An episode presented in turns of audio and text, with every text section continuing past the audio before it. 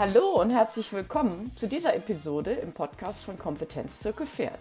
Wir sind Karen Golz und Sandra Rottwill und geben dir an dieser Stelle als Expertin hilfreiche und spannende Tipps für deine Fragen in Sachen Pferdeverhalten, Gesundheit, Ausbildung und Haltung. Jetzt geht's los! Hallo Karen. Hallo Sandra. Sandra, du bist äh, Fachfrau für die systemische Gesunderhaltung des Pferdes. Nach dem Motto sinnvolles Training und gesundes Pferd liegt dein Fokus auf der gymnastizierenden Arbeit und der Rehabilitation sowie dem Pferd, der pferdegerechten Haltung als Basis jeglichen Trainings. Du berätst und coachst Pferdehalter in Deutschland sowohl vor Ort als auch online. Toll, dass wir uns heute unterhalten. Unser Thema ist ähm, heute Pferdefreizeit optimieren. Was heißt das eigentlich? Und ähm, ist ein Offenstall eigentlich immer automatisch pferdegerecht? Du kannst dazu richtig gut was sagen, nicht nur als äh, Trainerin und als Expertin, sondern auch als Betroffene, denn du hast vor zwei Jahren ähm, dir einen Hof in Sachsen-Anhalt gekauft und äh, bist nach, ähm, seitdem noch mal mehr gefordert, für deine Tiere ähm, eine pferdegerechte Haltung und einen ähm, guten Auslauf äh, zu ähm, gewährleisten. Erzähl doch mal, ähm, was da bei dir im Fokus steht. Ja, ähm, ja, ist richtig. Also meine Pferde stehen jetzt seit zwei Jahren, Gott sei Dank, bei mir am Haus, äh, vorher in Pensionshaltung.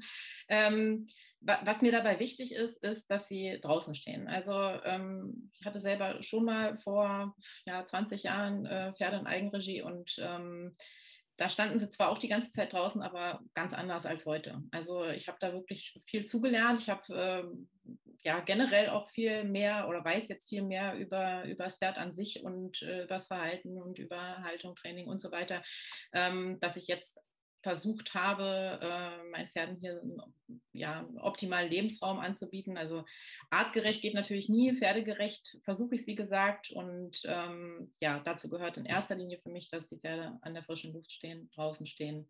Und ähm, genau. Ähm, ich bin selber ja Besitzerin eines äh, Wallachs, der in Offenstallhaltung gehalten wird, ganztägig draußen in einer kleinen Herde und ähm, fragt jetzt mal für auch andere Pferdebesitzer, ähm, denen es ja wichtig ist, dass äh, ihre Pferde regelmäßig oder dauerhaft einen Paddockgang oder ganzheitlich in einem Offenstall stehen. Ähm, viele Ställe sind diesen Ansprüchen inzwischen gerecht geworden und die Pferde sind mehr an der frischen Luft. Das ist doch gut, oder? Ja, ja, das ist auf jeden Fall gut, ist gar keine Frage. Ähm, und da hat sich in den letzten 20 Jahren definitiv auch wirklich viel getan. Ähm, also beispielsweise die Grundbedürfnisse der Pferde werden mehr beachtet. Ne? Also, dass sie ständig Zugang zu Futter haben beispielsweise oder dass sie sonst Sozialkontakte haben. Ähm, das, das ist wirklich super, dass das äh, jetzt schon viel besser geworden ist als noch vor, eigentlich vor 20 Jahren. Ne? es ist natürlich auch so, dass es immer noch die klassische Boxenhaltung gibt, aber auch da hat sich es äh, insofern verbessert, dass die Pferde wenigstens zeitweise äh, mal für ein paar Stunden am Tag raus, rauskommen. Ähm, meistens ist es dann aber trotzdem nur ein Einzelpaddock, ja. Und da ist definitiv noch Luft nach oben, ist ein anderes Thema. Aber ähm, also im Großen und Ganzen kann man schon sagen, dass die Entwicklung in die richtige Richtung geht. Definitiv. Mhm. Ja, das beobachte ich auch. Ähm, wo siehst du denn aktuellen Handlungsbedarf bei den Haltungsformen, in denen die Pferde tatsächlich regelmäßig draußen stehen? Ja, vorweg möchte ich äh, noch kurz was äh, zum Thema äh, sagen, zum Pferdefreizeit optimieren. Ähm, Freizeit ist ja für uns auch ein wichtiges Thema, deswegen halten wir uns ja auch Pferde. Ähm, das soll ja für uns letztendlich auch ein, ein, Raum sein, um mal abzuschalten und dem Stress vom Alltag zu entkommen. Und ähm, ja, da stehen, stehen wir eben immer noch sehr stark im Fokus. Und ich denke, dass die Pferde da mehr in den Fokus rücken sollten, zumal die Pferde ja auch ähm, den größten Teil des Tages ähm, Freizeit haben. Und ähm, dementsprechend denke ich, äh, sollten wir die Freizeit fürs Pferd so gestalten, dass es auch was davon hat. Ja, also dass nicht nur wir was davon haben, dass wir zu unseren Pferden fahren, sondern dass die Pferde auch was davon haben, wenn sie frei haben. Also das ähm, äh, sehe ich auch immer ähm, wieder, dass viele ähm, gar nicht so ein Verständnis dafür haben, dass wir ja nur ein oder zwei oder vielleicht auch drei Stunden am Tag mit den Pferden verbringen, aber die, die restlichen 21, 22 Stunden dann irgendwie miteinander, alleine oder ähm, irgendwie sonst ihre Zeit gestalten müssen. Ne? Ja, genau. Ne? Das ist natürlich dann bei, bei Pferden, die in der Box stehen, nochmal dramatischer. Ne? Und ähm, dementsprechend, äh, ja, also da ist ja noch weniger Bewegung, als wenn sie dann auf dem Paddock rumstehen. Aber ähm, ja, definitiv. Ähm, ja, also jetzt zum Handlungsbedarf. Also äh, zum einen sehe ich den Handlungsbedarf, ähm, und das ist eigentlich der wichtigste Punkt ähm, im Bewegungsmangel oder in der Bewegung. Ähm, also ich komme ja viel herum und bin in vielen Stellen unterwegs und ähm, so das klassische Bild, was man kennt, ist, ähm, dass da Paddocks sind, mal größer, mal kleiner, wo in der Mitte irgendwie eine Heuraufe steht mit einem großen Rundbein drin, was ja im Prinzip auch gut ist. Ne? Die Pferde haben ähm, ja im Prinzip eigentlich äh, dauerhaften Futterzugang, ist ja auch ein wichtiges Thema, gar keine Frage. Aber ähm, das Problem dabei ist natürlich, die Pferde stehen den größten Teil der Zeit um diese Raufe rum, stehen sich die Füße platt. Das sieht man auch richtig schön, immer schon an diesen festgetretenen Stellen um die Raufe. Und ähm, ja, und dann ist es meistens auch noch so, dass je nach Größe des Paddocks das äh, Wasser dann letztendlich auch nicht so weit weg steht äh, von, von der Heuraufe. Das heißt, der Weg des Pferdes von der Heuraufe zum Wasser und zurück, das ist eigentlich so die einzige Bewegung, die die Pferde am Tag haben. Und ähm, genau, das ist ähm, das ist eben nicht so optimal. Ne? Also dieses, dieses Rumgestehe. Und ähm, ja, wenn man nicht gefressen wird, wird dann irgendwie gedöst oder herumgelegen und ähm, aber dann eben auch nur, wenn die Umgebung und die Herdenzusammensetzung es zulassen. Ne? Das sind so die nächsten Punkte. Ähm, häufig sehe ich auch äh, Paddocks, die oder, oder Ausläufe, wie auch immer man es nennen mag, ähm, die dann ja in der Nähe von irgendwelchen stark frequentierten Straßen sind oder von wo ständig Publikumsverkehr ist. Und ähm, ja, das ist auch so ein bisschen suboptimal. Ne? Also man muss natürlich schon sagen, dass, ähm, dass Pferde auch gewissen Außenreizen ausgesetzt sein sollten. Das ist wichtig, das ist klar. Aber ja, es sollte so ein gesundes Maß sein. Ne? Und ähm, der andere Punkt ist äh, die Herdenzusammensetzung. Auch da sehe ich häufig ein bisschen unglückliche Zusammenstellungen, ähm, wo wir wieder beim Thema Heuraufe wären. Also dass in manchen Herden, also wenn da fünf, sechs, sieben Pferde zusammenstehen und die zwei rangniedrigen können letztendlich nie zur Raufe. Wenn sie mal stehen, werden sie wieder weggescheucht, ne, sind permanent mit Stress ausgesetzt und das ist natürlich auch was, was ähm, suboptimal ist. Ja, also da da muss natürlich auch drauf geachtet werden. Und ähm, das sehe ich, wie gesagt, häufig so noch, dass es eben, dass darauf nicht so ein Fokus gelegt wird. Ich kann ähm, auch eine Geschichte aus eigener mhm. Erfahrung erzählen, als mein Pferd ähm, Herdenchef war. Inzwischen hat sich die Konstellation ein bisschen geändert, stand er wirklich dauerhaft an der Heuraufe und äh, hatte die Möglichkeit, sich immer satt und dick zu fressen, bevor die anderen daran kamen. Also der hatte zwar äh, Zugang, ähm, aber er wurde einfach viel zu dick. Und das ist dann ähm, auch ein Problem. Ne? Also nicht nur die Rangniedrigen haben ein Problem, sondern die Ranghohen, weil sie dann vielleicht, also so viel Bewegung kann man manchmal gar nicht verursachen mit dem Pferd, um das dann wieder auszugleichen. Ja, genau. Na, das ist ähm, definitiv, also auch so rum ne, ist das ein Problem, gar keine Frage. Ähm, ich meine, es gibt immer ranghohe und rangniedrige Pferde. Ja, da kommst du auch nicht drum rum. Aber dann musst du eben auch ja, denen die Möglichkeit geben, woanders zu fressen oder woanders hin genau. ausweichen zu können. Und das ist eben auch häufig nicht gegeben. Ja, ne? und mhm. ähm, das ist ja auch das Problem mit, äh, dass, dass diese rangniedrigen Pferde beispielsweise auch nie zur Ruhe kommen können, ähm, weil es irgendwie keine, keine ähm, geeigneten Plätze gibt, wo sie mal sich zurückziehen können, ne? weil sie dann wieder weggescheucht werden. Ja, also es fehlen, fehlen häufig eben auch geeignete Liegeflächen und ähm, dann hat man ganz oft auch diese Match-Paddocks, äh, wo die Pferde, wenn es jetzt wirklich viel regnet, überhaupt keine keine Möglichkeit haben, sich abzulegen. Und, ähm, oder fehlende Schattenplätze. Ne? Gibt es auch diese, diese Paddocks, auf, äh, die auf Grünflächen errichtet wurden, wo kein Baum steht, wo kein Unterstand ist. Und ähm, ja, das, das führt natürlich alles zu Stress und Stress führt natürlich zu einem Rattenschwanz an Dingen, äh, die, nach, die das nach sich zieht. Und ähm, ja, das ist leider, wie gesagt, häufig der Fall, dass man sowas sieht. Ja. Und ähm, jetzt bezüglich der Match-Paddocks auch die Böden. Ja, das ist auch ein ähm, ganz, ganz wichtiger Punkt. Also die sind meistens wirklich sehr eintönig, ne? dadurch, dass die Pferde ja auch dann ähm, in, in, manchen Haltungen dann 24 Stunden äh, auf diesen Böden stehen und dementsprechend sind sie abgefressen, da ist nichts mehr, da wächst nichts mehr. Ähm, und ähm, ja, da kann man theoretisch auch so viel mitmachen. Ne? Also man muss da auch nicht Tausende von Euro ausgeben, ja, aber ein paar kleine Dinge beachten, ähm, womit man ja, die Böden ein bisschen so gestalten kann, dass die Pferde auch was davon haben. Wie sieht denn für dich äh, der optimale Offenstall aus? Das äh, hört sich ja fast an äh, wie eine echte Wissenschaft für sich. Ja, also eine, eine Wissenschaft für sich an sich ist es nicht unbedingt. Man muss sich natürlich schon ein bisschen damit beschäftigen. Ähm, bei mir kommt vielleicht noch dazu, dass, ähm, dass ich da auch in die Richtung studiert habe, Geografie und dementsprechend ähm, auch mich da generell aus Interesse schon mit beschäftige. Ja, aber also wenn man sich das ein oder andere Buch mal durchliest oder mal einen Podcast sich anhört zu dem Thema, dann äh, denke ich mal, dass man da recht schnell viele Tipps findet, die ähm, ja, die dann einem helfen können. Ne? Ähm, also optimaler Offenstall für mich, ähm, also zum einen, das hatte ich auch gerade schon angesprochen, es müssen genügend Bewegungsanreize da sein. Und ähm, dazu gehört definitiv zum ersten Mal, dass es genügend Fressplätze gibt. Ja, also ähm, ich bin da nicht so ein großer Fan von diesen großen äh, Heuraufen, wo alle, also wo, wo, sechs, acht Pferde dran stehen können, wo ein Rundballen drin ist, ähm, sondern ähm, ich finde es sinnvoller, wenn man verschiedene Fressplätze über den ganzen Paddock verteilt. Ne? Das kann man sowohl bei großen als auch bei kleinen Paddocks machen. Ähm, dabei ist es mir auch wichtig, dass die Pferde nach Möglichkeit in der Haltung fressen können, ähm, so wie sie es auch in der freien Natur machen, ne? dass sie den Kopf absenken können. Ähm, ich beispielsweise habe ähm, so eine Heuboxen, also es gibt ja auch diese Heuboxen mit Gittern drüber, ähm, dass die Pferde sich da langsam nach unten durchfressen können. Ja, muss man immer sehen, hat auch seine Nachteile, aber das ist auch wieder ein anderes Thema. Ähm, ja, aber davon einfach äh, je nach Anzahl der Pferde, ähm, also bei mir ist immer so das Motto, es muss immer ein Fressplatz mehr da sein, als es Pferde gibt. Ja, also ich habe drei Pferde und bei mir gibt es vier Fressplätze auf dem, auf dem Trail.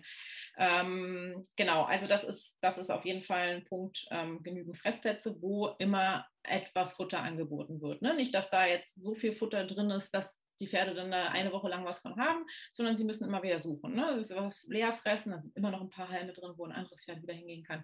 Also, ähm, aber wie gesagt, wichtig, dass sie sich bewegen, dass sie zwischen den Fressplätzen hin und her laufen. Ja. Ähm, dabei kann man die Plätze auch immer wieder variieren. Also Pferde sind zwar Gewohnheitstiere und finden es schön, wenn alles immer so ist wie, wie sonst auch, aber ähm, ich versuche das schon, die Fressplätze zu variieren durch die mobilen Boxen, die ich habe. Ähm, dass sie dann auch mal wieder irgendwie ein bisschen neue Reize bekommen. Ja, also es ist jetzt auch kein großer Stress für die Pferde, wenn die Heubox jetzt mal irgendwie 20 Meter weiter rechts oder links steht. Ja, die sind ja auch nicht blöd und ähm, dementsprechend äh, ist das was, was man, was man eben auch noch machen kann, um ein bisschen ähm, ja, Bewegungsanreize zu schaffen. Ich finde das auch ähm, ganz wichtig, ähm, ja. dass äh, viele wissen nicht, dass ähm, ein ganz äh, essentieller Punkt äh, bei den Pferden in freier Wildbahn ist, dass sie tatsächlich auf die auf Futtersuche gehen. Mhm. Also die Futtersuche schafft nicht nur den Bewegungsanreiz, sondern das macht ja auch was mit dem Hirn, ähm, sorgt Ganz für genau. Beschäftigung ja. und das sorgt auch dafür, dass die Pferde eine Zufriedenheit erlangen, weil ähm, bei genau. uns sind einfach viele Pferde total unterfordert, geistig und körperlich. Ja und dieses ähm, angeboten bekommen auf dem äh, silbernen Tablett von Heu 24 Stunden am Tag, das ist sehr gut gemeint von dem Menschen, aber oft eben für das Pferd in, mit seinen Grundbedürfen dann auch fast schon kontraproduktiv. Ja, ganz genau so ist es. Ne? Also dementsprechend ja das Pferd auf Futtersuche gehen lassen. Ich weiß, dass es auch aufwendig ist natürlich, ne? ähm, sowas anzubieten. Ja, aber wenn man sich ein Pferd anschafft, dann denke ich mal, sollte man da auch irgendwie äh, ein bisschen Mühe reinstecken, ähm, was ich ja eingangs auch schon gesagt habe, um unseren Pferden eine schöne Freizeit anzubieten. Ähm, Genau, so, jetzt waren wir gerade bei den Heuraufen und an verschiedenen Plätzen. Ähm, genau, die Wasserstelle hatte ich vorhin auch noch angedeutet, äh, sollte möglichst weit von den Fressplätzen weg sein. Ähm, gestaltet sich manchmal auch nicht so einfach, aber es geht. Ne? Also wirklich so weit wie möglich weg von, von den Fressplätzen, sodass sie da auch wirklich äh, schön weit hinlaufen können.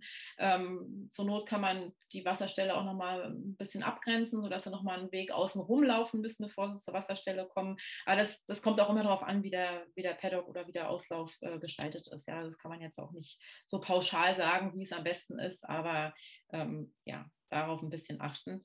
Ähm, dann, was auch noch wichtig ist zur Befriedigung des, äh, des Kaubedürfnisses, Knabberhölzer. Das ist eigentlich auch nicht so schwer. Ne? Also das denke ich mir auch mal, wenn ich diese leeren Paddocks sehe, wo immer nur diese eine Heuraufe draufsteht, im, im Frühling oder im Herbst. Ne, da haben wir so viel Baumverschnitt ähm, in, den, in den Kleingärten und äh, also je nachdem, wo man wohnt oder eben auf dem Land, wie auch immer. Es gibt so viel Verschnitt und ähm, das ganze, die ganzen Gehölze, Äste von den Obstbäumen, die beschnitten werden, die kann man alle bei den Pferden rausschmeißen. Ist nicht giftig. Ja, also das, das ist was, wo die Pferde gerne dran knabbern. Die knabbern gerne die Blätter ab, die knabbern die Rinder ab. Äh, die spielen da teilweise wirklich richtig mit. Das ist ähm, gut für die Zähne noch zusätzlich. Ne? Die nutzen sich dadurch auch ein bisschen stärker ab. Der Zahnarzt muss dann noch nicht ganz so häufig kommen. Nein, es ist schon wichtig, dass der Zahnarzt regelmäßig kommt, keine Frage, aber der wird weniger zu tun haben, wenn man den Pferden ähm, sowas anbietet.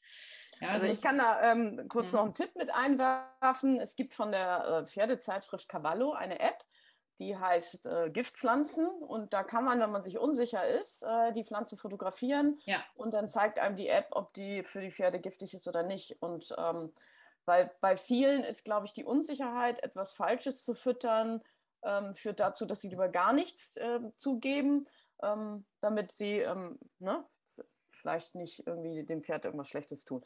Aber einfach mal sich informieren und dann im Zweifel wirklich den Nachbarn fragen, ob man ein paar Äste haben kann ist äh, echt ein super Tipp, ja. Ja, ähm, anderer Tipp wäre auch noch, was auch leicht zu realisieren ist, also bei uns sowieso, weil bei uns sehr viel Steine und äh, Feldsteine und sowas rumliegen, ähm, sind so Steine oder Geröllhaufen. Und in diese Steine oder Geröllhaufen, wenn man die so übereinander legt, dass da so kleine Berge entstehen, kann man so Reste zum Beispiel von Salz- und Mineralecksteinen, die sind ja häufig am Ende so, dass sie nicht mehr hängen, weil sie durchgeschleckt sind und dann noch diese Brocken, dass man diese Brocken übrig hat. Und die kann man da wunderbar irgendwie verstecken. Ähm, und die animieren die Pferde wirklich auch danach mit der Nase zu suchen. Ich bin immer überrascht, wie viel Kraft meine Pferde aufwenden dafür, diese Steine auseinanderzuschieben mit der Nase oder mit den, mit den, äh, mit den Hufen, um da an die Sachen ranzukommen. Manchmal stecke ich dann auch noch Mörchen rein oder so. Ne? Und das ist so toll. Also da beschäftigen sich teilweise wirklich eine Stunde mit. Und ähm, es ist auch, ist auch toll zu sehen, dass du dann irgendwie so einen Berg aus 30 Feldsteinen hast und wenn du morgens auf Paddock kommst, liegt alles auf einer Fläche von 10 Metern irgendwie auseinandergedröselt da. Also die äh, beschäftigen sich wirklich äh, total damit. Ja, also das ist äh, natürlich auch die, die Neugier, die dann äh, dadurch befriedigt wird. Ne? Pferde sind ja von Natur aus sehr neugierige Tiere und ähm, genau, sowas kann man denen dann eben auch anbieten. Ähm, was auch noch äh, ein schöner Punkt ist, sind so lebendige Knabberecken bzw. Knabberwäldchen. Ne? Da eignen sich auch sowas wie robust, also robuste äh, Baumarten für, die man ganz leicht eigentlich anpflanzen kann. Also Weiden sind da ein gutes Beispiel für. Die wachsen eigentlich überall. Da kann man auch im, im Herbst oder im Frühling kann man einfach Äste davon abschneiden, die Äste ein paar Stücke teilen, in den Boden stecken und die wachsen innerhalb von zwei, drei Jahren so schnell und muss man natürlich am Anfang ein bisschen schützen, bis die angewurzelt sind.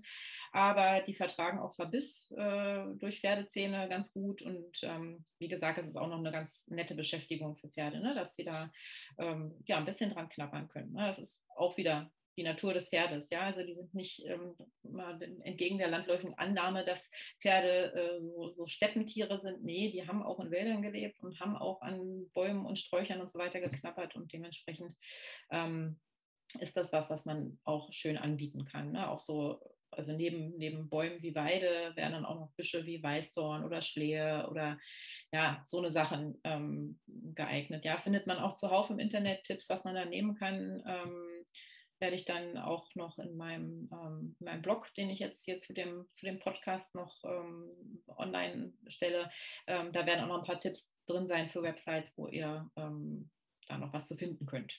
Ja, also welche also sich auch nochmal aus eigener Erfahrung. Ich bin mit meinem äh, Pferd viel an der Hand im Wald unterwegs, an der Hand auch deswegen, weil wir unsere Spaziergänge wie ein Schaufensterbummel gestalten. Also jeder darf mal irgendwo stehen bleiben und gucken.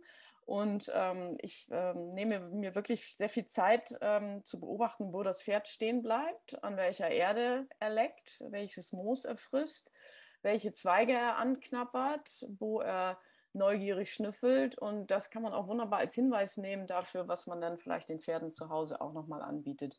Ja. Ähm, einfach mal den Blick dafür öffnen ist. Ganz äh, genau, ganz genau. Wobei man da auch, also ich bin ja auch ein Freund davon zu sagen, äh, die Pferde wissen, äh, die wissen, was das Beste für sie ist. Ne? Aber bei unseren Pferden heutzutage muss ich auch sagen, dass ich da leider auch schon die Erfahrung gemacht habe, dass Pferde, die eben ähm, zu Hause in ihrem, ja, in ihrem Paddock oder wo auch immer eben kaum Grünangebot haben, dass die sich auf alles stürzen draußen, was sie finden. Ne? Und da kann auch mal eine Gepflanze dabei sein. Also schon natürlich hingucken, ist ganz, ganz wichtig, definitiv. Und auch die Böden und so weiter, wo fangen sie an, vielleicht auch mal zu schlecken oder reinzubeißen, gar keine Frage. Aber trotzdem nochmal gucken, ist das, ist das auch gut für Pferde.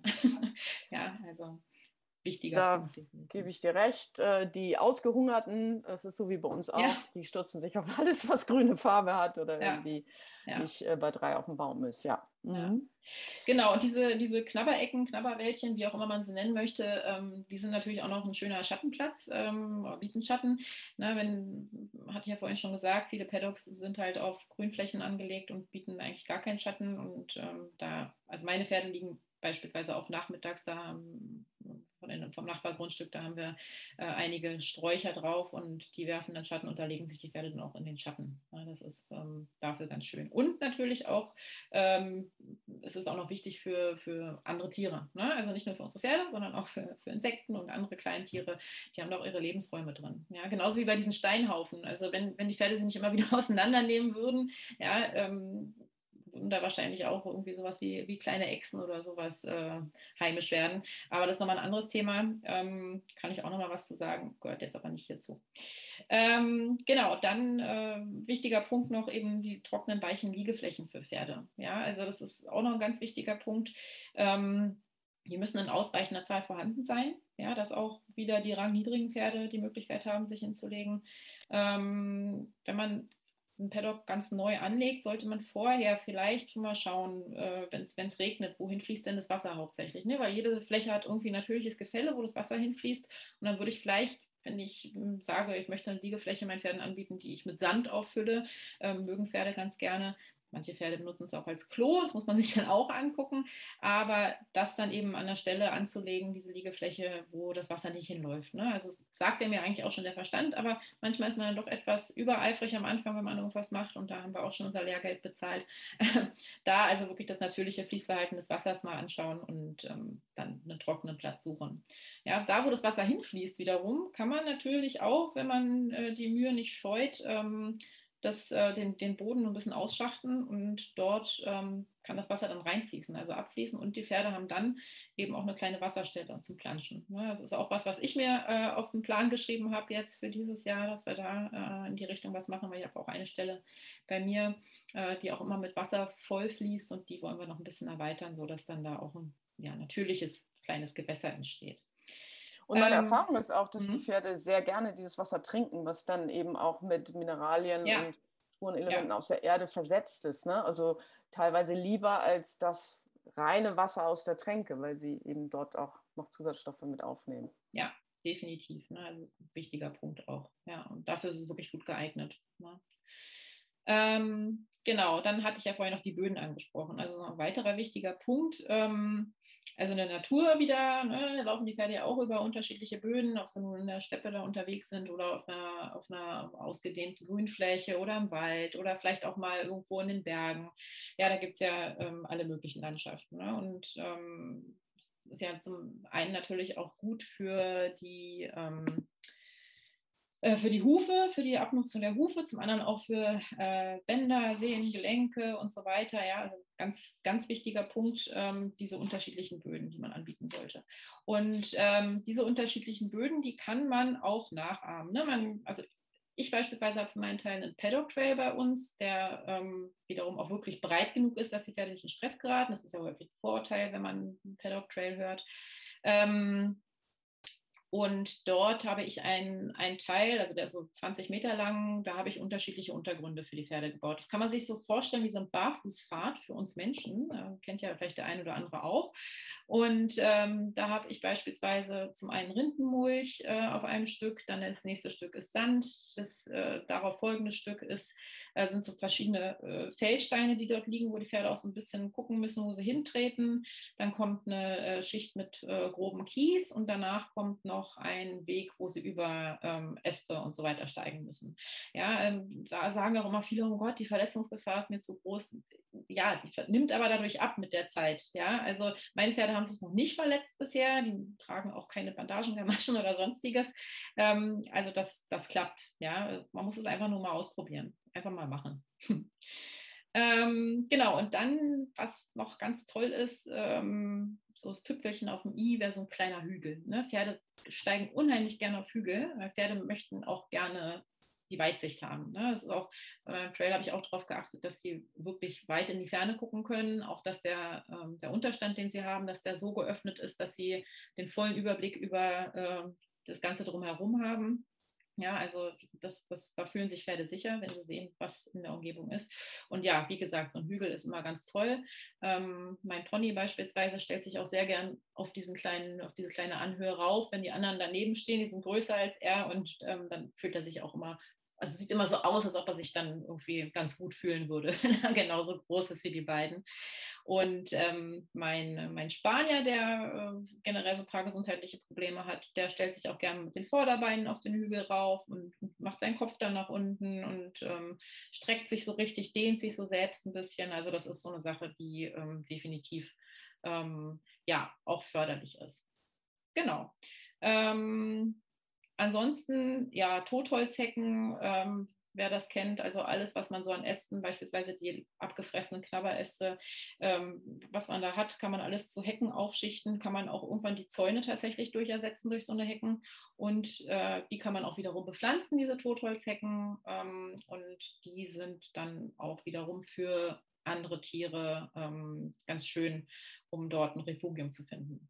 Ja, und ähm, genau, das ist so das, äh, was ich als optimalen, äh, ja, optimale Haltungsform für meine Pferde sehe. Boah, das hört sich ja echt alles toll an. Also sind auch sehr umfangreiche Tipps. Ähm, wenn ich jetzt aber nur so einen Standard-Paddock beziehungsweise nur begrenzten Platz zur Verfügung habe, dann ist das ja alles auch echt schwer zu realisieren. Was rätst du denn Pferdehaltern mit geringem Platzangebot? Ja, also auch auf kleinen Flächen kann man Bewegungsanreize schaffen. Ne? Also klar ist man ein bisschen eingeschränkter, aber ähm, man kann jetzt beispielsweise, also wenn man jetzt so einen, so einen langgezogenen Paddock hat, sehe ich häufig in, in ja, so klassischen Stellen, die ihre Pferde tagsüber rausbringen. Also so ein langgezogener Paddock, weiß ich nicht, der ist so wie so ein Reitplatz und manchmal auch nur die Hälfte davon links. Da kann man äh, auch vorgegebene Laufwege anlegen, ne? dass man den beispielsweise in der Mitte einmal ähm, also längs durch die Mitte so einen mobilen Zaun aufstellt. Auf die eine Seite kann man dann den Wasserbottich oder was auch immer die Pferde haben, Selbsttränke ähm, äh, installieren. Auf der anderen Seite dann eben eine Fressstelle, sodass die Pferde auf jeden Fall immer diesen Weg laufen müssen, um ähm, zu trinken und wieder zum Fressen zurückzukommen. Das ist bei weitem nicht optimal natürlich, ja, aber es geht. Ja?